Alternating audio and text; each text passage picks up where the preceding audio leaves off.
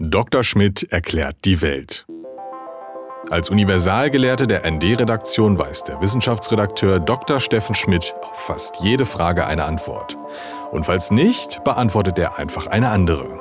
Ja, Steffen, ähm, bei mir ist es so, ich, hab, ich, ich bin ja davon überzeugt, dass mein Knie durch Osteopathie geheilt wurde. Und jetzt habe ich aber von so vielen gehört, dass es eigentlich nur Hokuspokus ist. Und außerdem hatte ich dasselbe nochmal am Knie und das geht jetzt von alleine weg. Und jetzt bin ich halt ein bisschen hin und her gerissen. Was hältst du eigentlich von Osteopathie? Das ist schwer zu sagen. Also ich kenne auch mehrere Leute, die darauf schwören. Äh, und ich habe mich mal auch mal deswegen mal umgeguckt, was, was bei den Sachen, mal, je älter man wird, desto mehr äh, Mist, äh, wo man denkt, es könnte vielleicht auch was helfen, hat man ja, aber äh, ja, bin nicht so richtig zu einem Ergebnis gekommen. Also ganz offensichtlich ist es so, dass es ziemlich viele Verwandtschaften mit dem gibt, was, was man auch manuelle Therapie nennt. Ich meine, nicht grundlos, weil schließlich beides passiert wesentlich mit Händen. Und äh, das, an der Osteopathie ist wahrscheinlich das Interessante, dass, dass sie sich die Zeit nehmen, äh, relativ viel abzutasten und auf diese Weise tatsächlich Dinge zu finden, die du auf dem Röntgenbild oder MRT-Bild oder eben durch bloß mal kurz hingucken, wie dir das beim Orthopäden ja durchaus auch passieren kann, äh, eigentlich nicht rauskriegen wirst. Mhm. Also ich dachte, der Unterschied zur manuellen Therapie wäre, dass die halt da drückt, wo es weh tut und der Osteopath, der drückt meinetwegen am anderen Ende vom Körper mm, und äh ja, das ist, also das ist sozusagen der finde ich der heikle Punkt an der Osteopathie. Also ich bin fest davon überzeugt, dass die Osteopathie bei bestimmten Sachen, die jetzt mit dem äh, Knochen- und Muskelapparat zusammenhängen und mit mit Verspannungen, wovon die Menschen ja im Zeitalter von allen möglichen Stress und, und allen möglichen idiotischen äh, Sitz- und sonstigen Haltungen bei der Arbeit äh, ganz bestimmt äh, etliches haben. Äh, aber ich denke, dass die, die Grundidee, meine, die, die Osteopathie ist ja eine Idee, die schon ja, gut 100, jetzt ca. 150 Jahre, 140 Jahre alt ist äh, ganzheitlich zu wirken. Äh, nee, das, das, das meine ich eben nicht. Das, ganzheitlich ist, ist die Medizin in der Regel, wenn sie anständig gemacht wird, sowieso. Der wunde Punkt ist, dass sie oft nicht anständig gemacht wird, wo man jetzt drüber streiten kann, ob daran nun die Abrechnungsmechanismen äh, in, innerhalb der äh, Ärztekammern äh, schuld sind, die also am, am besten honorieren, wenn man am wenigsten mit den Patienten zu tun hat. Also die Radiologen und die Laborärzte kriegen, glaube ich, für, für die gleiche Arbeitszeit mehr Kohle als ein, als ein Orthopäde oder Hautarzt. Aber äh, ich bin sowieso der festen Überzeugung, dass am, am ganzheitlichsten von allen Medizinern eigentlich immer noch die arbeiten, die äh, am wenigsten Auskünfte über die äh, Probleme ihres Patienten erlangen können durch Fragen und Antwort, nämlich Kinderärzte blöderweise äh, sind Kinderärzte auch so eine zunehmend aussterbende Gattung, eben offenbar auch wegen der Abrechnungsverhältnisse in der Ärzteschaft, weil äh, die müssen zwangsläufig ganzheitlich rangehen, ansonsten werden sie gar nichts erreichen. Und ich, nee, ich wollte nochmal zurückkommen auf die, die, die, die, die ganze Tasterei und, und, und Schieberei äh, wenn man jetzt denkt, dass alle Krankheiten, und das ist der Erfinder dieser ganzen Geschichte, dieser Amerikaner äh, von, aus dem 19. Jahrhundert, äh, offenbar der Meinung gewesen, dass, dass man durch diese ganze äh, äh, Aktivitäten da, indem man bestimmte Verspannungen löst und so weiter, dass man damit äh, nichts weiter tut, als Selbstheilungskräfte des Körpers für praktisch alles äh, herbeizuführen. Ich glaube, es gab sogar Studien über die Wirkung der Osteopathie äh, bei der spanischen Grippe. Und da habe ich dann doch Zweifel, ob sie eine Infektionskrankheit behandeln können, egal wo sie drücken oder ziehen. Aber äh, ja, also ich denke mal, der ganzheitlich an den Körper ranzugehen, ist immer sinnvoll, weil wir wissen selber, alles hängt irgendwie mit allem zusammen. Und wenn du, wenn du schlecht läufst, hast du garantiert, also weil, weil du irgendwas mit dem Fuß hast, äh, dann kriegst du früher oder später garantiert was mit der Hüfte oder mit der Wirbelsäule, weil du einfach eine idiotische Haltung einnimmst bei allem, was du tust. Das ist äh, klar.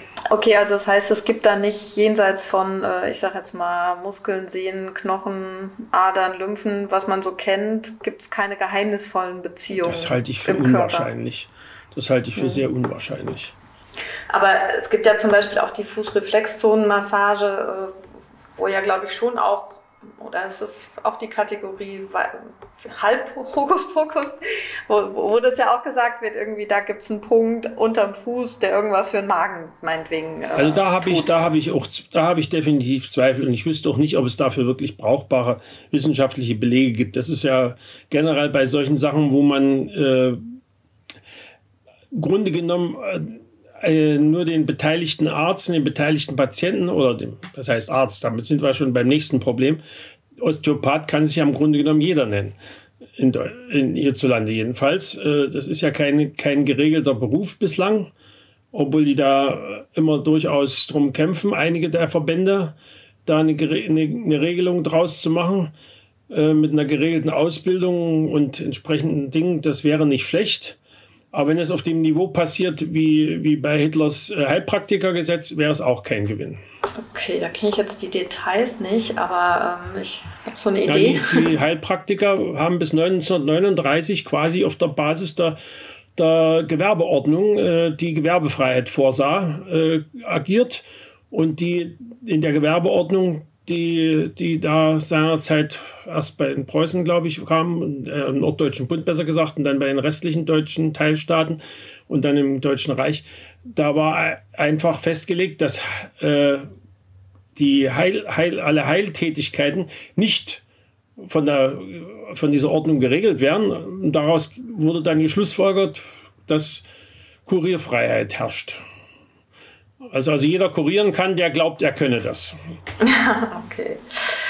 Ähm, es gibt ja nur auch noch die traditionelle chinesische Medizin, die ja auch von irgendwelchen Verbindungen spricht. Also ich glaube, die heißen da Kies. Ähm, ich weiß jetzt nur so von Akupunktur, dass es da ja tatsächlich Punkte am Körper gibt, die zumindest irgendwie empfindlich sind. Also das, mhm. das kann man ja, also da kann man glaube ich schon beweisen. Da gibt es glaube ich auch Untersuchungen ja, zu, ja. Genau, aber das klingt ja dann doch wieder nach irgendwelchen Verbindungen, ähm, die man jetzt mit den eben genannten Na, eigentlich finde ich nicht. Stücken nicht, nicht erklären kann. Eigentlich finde ich nicht. Wir haben ja ein relativ dichtes Netz von Nervenverbindungen über den ganzen Körper, Lymphgefäßen und, und, und Blutgefäßen. Also es gibt ja zig Verbindungen die äh, teils biochemisch, teils elektrisch äh, alle möglichen Teile des Körpers mit allen möglichen anderen verbinden. Äh, insofern ist grundsätzlich, deswegen sage ich ja, ich bin bei der dieser Fußreflexmassage bin ich etwas gespalten. Es kann durchaus sein, dass, dass die da Punkte finden, die, die über bestimmte Nervenverbindungen äh, woanders äh, Wirkungen zeitigen. Aber ob man damit zum Beispiel jetzt äh, Leberleiden oder Nierenschaden beeinflussen kann, das ist eher unwahrscheinlich, denke ich mal. Aber wie auch immer, die mit der traditionellen chinesischen Medizin, das ist sowieso noch so so ein äh, eine ziemlich komplizierte Geschichte, weil das, was wir heute darunter verstehen, recht häufig äh, das Ergebnis äh, einer etwas merkwürdigen Entwicklung in China selbst gewesen ist. Äh, die, die chinesischen Sozialisten, also noch lange bevor, bevor die Kommunisten dort regierten, Sun Yat-sen und Co., hielten also diese ganze traditionelle Chemie für, für total überholt, äh, vormodern und also ein sicheres Zeichen dafür, wie, wie zurückgeblieben die Chinesen sind. Und äh, die, die Maos Kommunisten haben diese These auch lange beibehalten, bis sie dann im Zuge ihrer Kulturrevolution zum Schluss kam, dass, dass ihnen plötzlich die, die Ärzte abhanden kamen, weil sie ja die ganzen Intelligenzler bekämpft haben.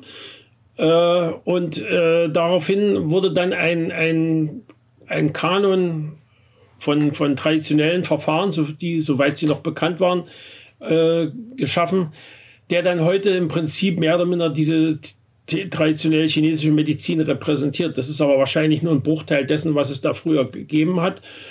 Äh, ob es der bessere Teil davon ist oder der schlechtere, das, äh, das mag wissen, wer, wer, sich, wer sich mit dem Ganzen auskennt und die alten Sachen dazu studiert. Aber Dazu müsstest du wahrscheinlich äh, sehr viel mehr Chinesisch können, als die meisten Chinesen äh, wahrscheinlich heute schon können, weil du da ja teilweise auf alte Texte angewiesen bist. Und wir sehen ja schon in Europa, wie, wie schlecht wir oder wie falsch wir zum Teil alte Texte verstehen. Einfach weil es die dazugehörige Lebenswelt abhanden gekommen ist.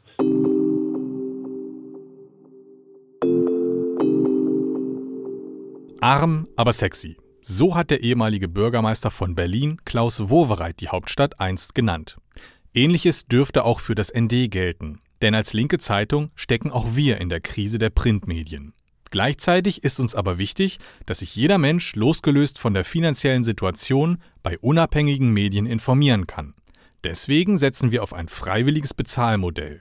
Hilf mit bei dieser solidarischen Finanzierung und unterstütze das ND mit einem Beitrag deiner Wahl. Ganz schnell und einfach auf dasnd.de slash freiwillig zahlen.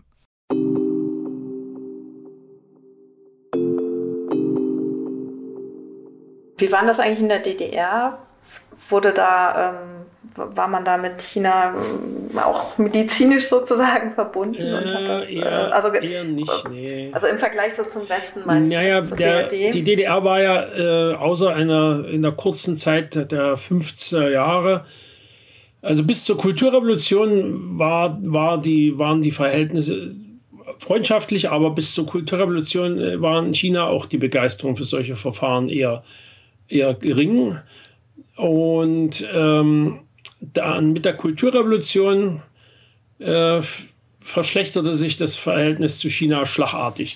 Also ich kann mich erinnern, ich bin 67 nach Berlin gekommen äh, und da sah ich, äh, wohnte in Karlshorst und da war damals die chinesische Botschaft und da waren überall die, die Jalousien runter und die waren noch teilweise, als ich da ankam im Herbst, mit grauer Farbe bespritzt, weil die hatten, so wurde mir das dann von alten Karlshorstern erzählt, die hatten dann über ihre Lautsprecher äh, die, die Bevölkerung zum zu der neuen leere Maus äh, bekehren wollen und daraufhin kamen dann irgendwann irgendwelche unbekannten Zivilisten und warfen mit Farbbeuteln auf die Botschaften. Daraufhin war Schluss.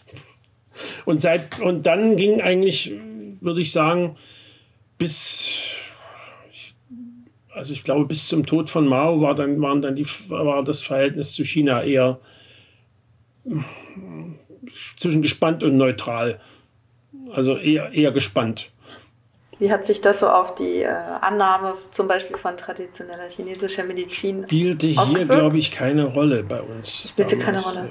Also ich habe ja auch äh, überhaupt sowas und auch Homöopathie eher so mit alternativen Kreisen in, in Westdeutschland. Homöopathie wird wahrscheinlich zumindest äh, unter der Hand bei manchen Leuten eine Rolle gespielt haben. Es gab ja in der DDR auch Heilpraktiker zu denen ich eigentlich äh, dank meiner Mutter, die mich zu einem Mal geschleppt hatte, der wirklich gar keine Ahnung hatte, ein eher gespaltenes Verhältnis habe.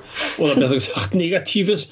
Äh, und äh, da kann ich mir vorstellen, dass da auch der eine oder andere äh, irgendwas in der Richtung gemacht hat. Akupunktur zumindest scheint es teilweise gegeben zu haben, denn ich weiß, mein, mein Vorgänger als Wissenschaftsredakteur bis Anfang der 90er Jahre, der der kannte zwei Ärzte hier in Marzahn, die betrieben äh, also entweder Akupunktur pur oder eine elektrisch, diese elektrische Variante davon. Mhm. Okay. Also das waren auch Orthopäden, also das äh, ja, das war punktuell vorhanden, also ohne dass da jetzt äh, der, der große China-Bezug rausgestellt worden wäre, wahrscheinlich. Aber das kam wahrscheinlich erst in den 80er Jahren, als sich die Verhältnisse wieder etwas entspannten. Ich habe so den Eindruck, also selbst wenn da jetzt ähm, manchmal irgendwas, ja, richtig diagnostiziert wird. Also zum Beispiel meine Eltern, die haben auf so eine Frau, die Iris-Diagnose gemacht hat, die schwörten drauf, dass die immer die richtigen Diagnosen gestellt hat. Aber die konnte letztlich auch nichts heilen. Also da frage ich mich immer, ob das vielleicht letztlich das große Problem dieser ganzen Sachen sind. Ja, das ist eigentlich das Problem. Dass die guten Heilpraktiker vielleicht schon irgendwas können, aber ganz vieles halt auch nicht, was einem wirklich helfen. Also da denke ich mal, das ist ein Problem der Medizin insgesamt. Wir haben ja auch eine ganze Menge andere Sachen, die präzise diagnostiziert werden können, wo wir trotzdem nichts machen können. Ja, das also es gibt verschiedene Krebsvarianten, die im Spätstadium praktisch auch nicht mehr therapierbar sind. Da weißt du dann zwar, was da, woran du stirbst, aber du stirbst trotzdem dran. Und äh, ja, und bestimmte Verschleißerscheinungen am Körper, äh, die, die reparieren sich im Alter eben doch nicht mehr von selbst. Da kannst du noch so genau wissen, wo du die Arthrose hast. Sie geht von alleine nicht wieder weg. Und insofern, also das ist, glaube ich, nicht das Problem. Also, um nochmal auf die ganze Geschichte mit den Osteopathen zurückzukommen, das Beste wäre wirklich, wenn es, wenn es in vernünftiges medizinisches Ausbildungsschema integriert wird. Denn im Moment ist es ja so bizarr, dass ein Physiotherapeut, der sich jetzt als Osteopath qualifiziert, der muss noch, der muss noch Heilpraktiker werden, äh, damit, er, damit er damit therapieren darf. Weil es ein Gerichtsurteil gibt, dass das eine, Heil, eine, Heil, eine Heiltechnik ist, ergo kann, darf sie nur von zugelassenen Heilberufen ausgeübt werden. Und dazu zählen in diesem Fall nur die Heilpraktiker und die Ärzte. Was ich bizarr finde. Also ein Physiotherapeut kann natürlich dies und das machen, aber könnte sich das nicht als Osteopathie honorieren lassen. Und das ist zum Beispiel idiotisch, weil die sind nun tatsächlich medizinisch ausgebildet, was ein Osteopath nach aktueller Rechtslage gar nicht sein muss.